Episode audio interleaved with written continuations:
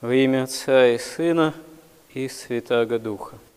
Фактически сотню лет назад уже пала православная монархия в России, и это событие, это событие явилось началом одной из самых величайших таких социальных катастроф вообще в истории, которая, можно сказать, что обернулась фактически геноцидом по отношению к русскому народу, ну не только русскому по крови, а вообще народам, которые входили в состав тогдашней Российской империи.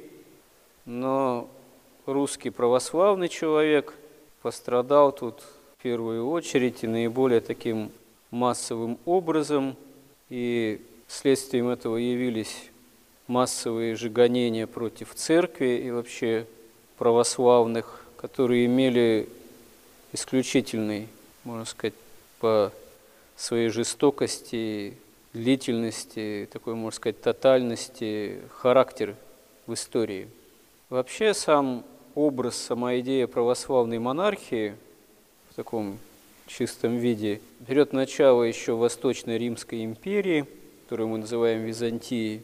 И хотя, наверное, в реальной жизни идеал такого рода общественного государственного устройства, он далеко не всегда оказывается достижим, но важно, можно сказать, само такое целеполагание.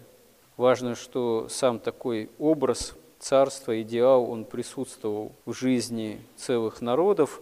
И, в общем-то, в Византии это на самом деле достигала эта цель определенного синтеза.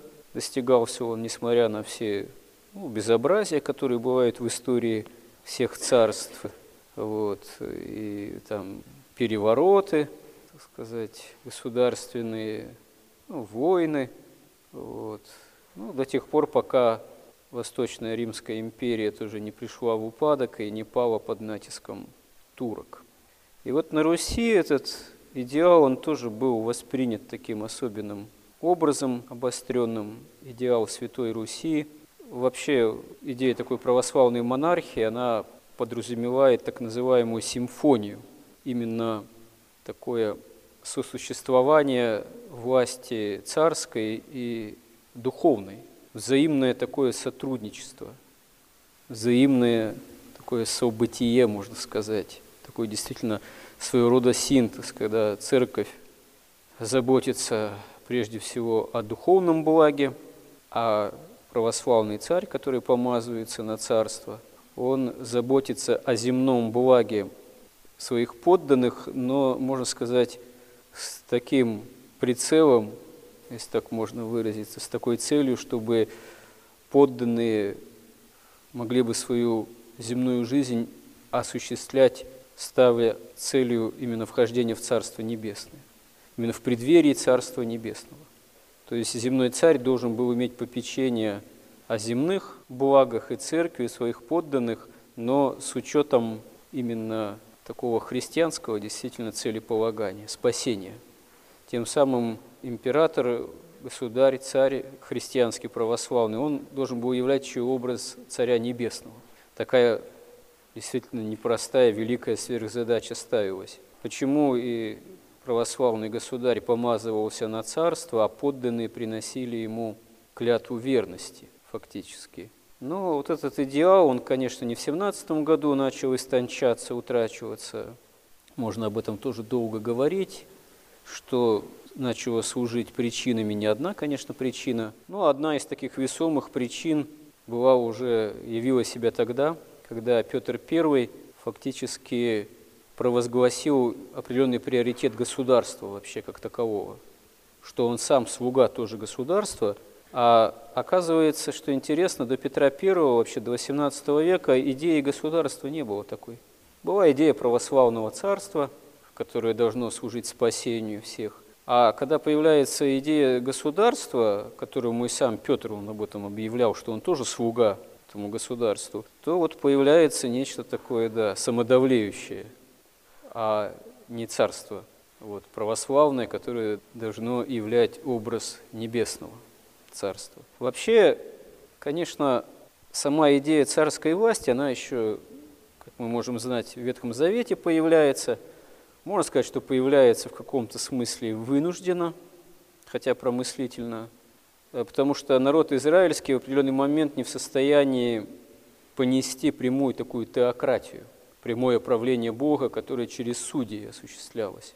И тогда Господь, можно сказать, потому что сами израильтяне жаждут, глядя на окрестные народы, языческие, по сути, идолопоклоннические, себе царя все-таки хотят. Господь дает им царя. Хотя предупреждает, что царь он будет не только иметь попечение о своих подданных, но очень большие попечения будет иметь о собственном царском доме, ну, выражаясь таким современным языком, такого рода царская власть всегда имеет опасность вырождения в деспотию, в тиранию и так далее и тому подобное.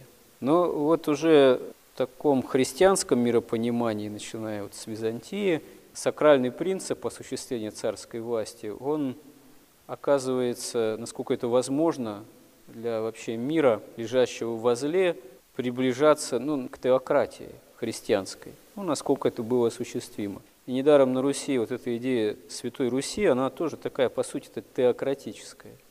Но, конечно, в реальности это порой оборачивалось все равно какими-то социальными потрясениями, искажениями.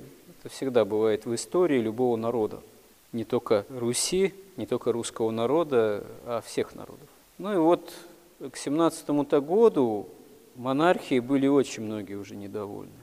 Недовольны были многие представители церкви, потому что, опять же, отмена патриаршества при Петре I, так называемый этот синодальный период, несмотря на то, что в XVIII, в особенности XIX веке русское общество к началу XX века приобрело очень и очень большое могущество и процветание – вот. Но духовное такое неблагополучие, духовное разложение, оно тоже начало достигать большой степени. Интеллигенция русская – это известное дело, она уже не одно десятилетие к 17 году ратовала за отмену такой монархии, как сакрального принципа.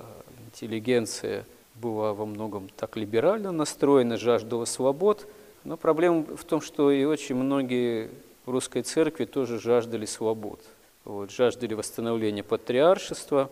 Вот, это было, в общем-то, во многом справедливо, это была ответная реакция на такую узурпацию власти, подчинения церкви, духовной власти, узурпацию со стороны, можно сказать, царской, имперской власти, начиная с Петра. Но, к сожалению, это все вот обернулось следствиями не самыми лучшими, в том числе и для церкви. Потому что, как ни крути, но получилось так, что в феврале 17 года большинство русского общества и большинство в церкви, среди в том числе духовенства и правящих архиереев, не поддержало царя, государя, мученика, императора, ни коим образом не выступило против свержения монархии, а поддержала, в общем-то, эти вот революционные события, по сути.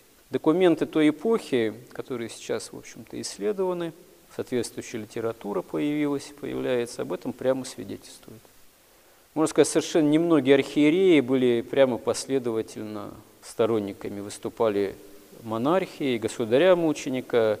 Один из таких архиереев, тоже новомученик, исповедник, это пермский архиепископ Андроник, ну, который в числе многих других представителей лучших духовенства, потом тоже становится мучеником очень скоро.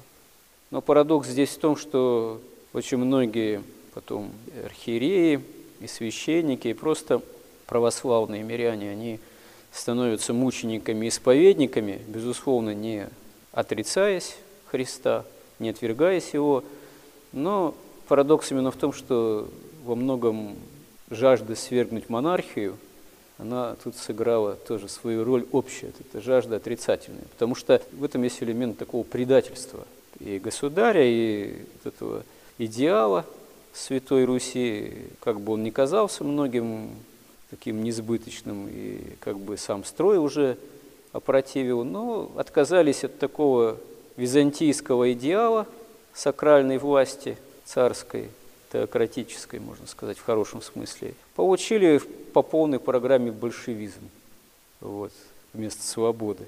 По полной программе все получили. Никому мало не показалось ни интеллигенции, ни народу, который тоже купился потом на обещание земли, вот, а потом вообще остался без какой-то ни было земли, уже спустя десяток лет, когда коллективизация произошла, вообще оказался в худшем крепостном праве, чем даже это было там, в XIX веке или когда раньше. Вот. Увы, это все итог такого отвержения и самого Христа, Евангелия, и вот этого евангельского принципа осуществления э, власти, можно сказать, царской.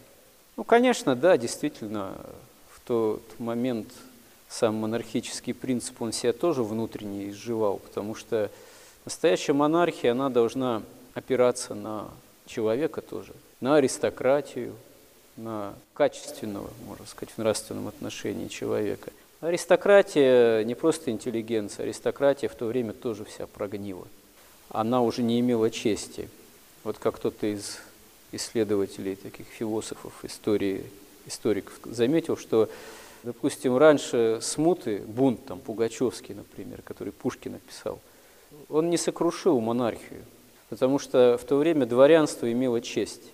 Недаром повесть «Капитанская дочка» Пушкина имеет какой эпиграф? «Береги честь с молоду».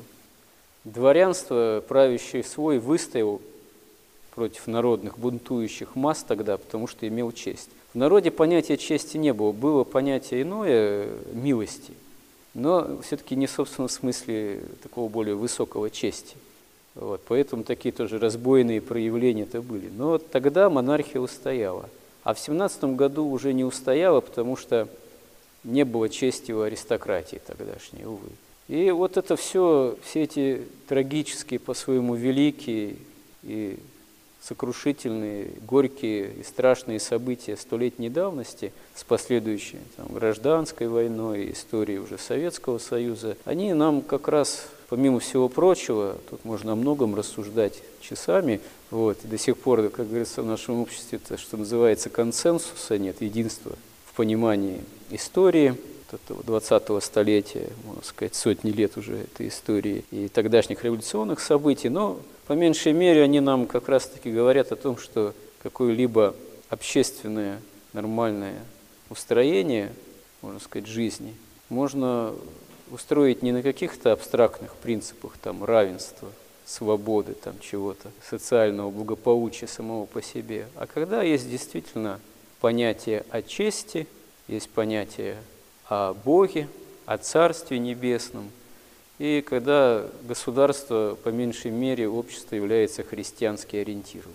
Если этого нет, то сами по себе любые идеи о человеческом каком-то равноправии, справедливости, там, социальном благополучии – они не работают в полной мере, потому что если здесь в этом таких идейных постулатах Бог отсутствует, то сам по себе человек, он невеликую ценность имеет, и человеческая жизнь имеет невеликую ценность.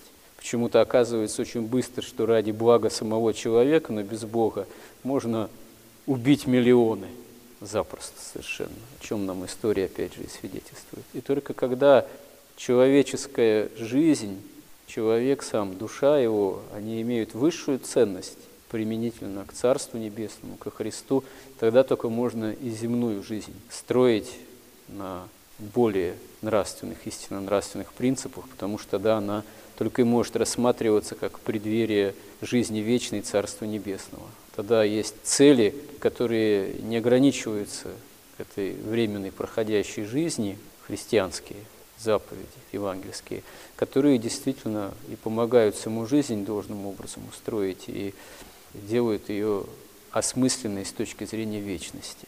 Помоги нам в этом, Господи. Аминь.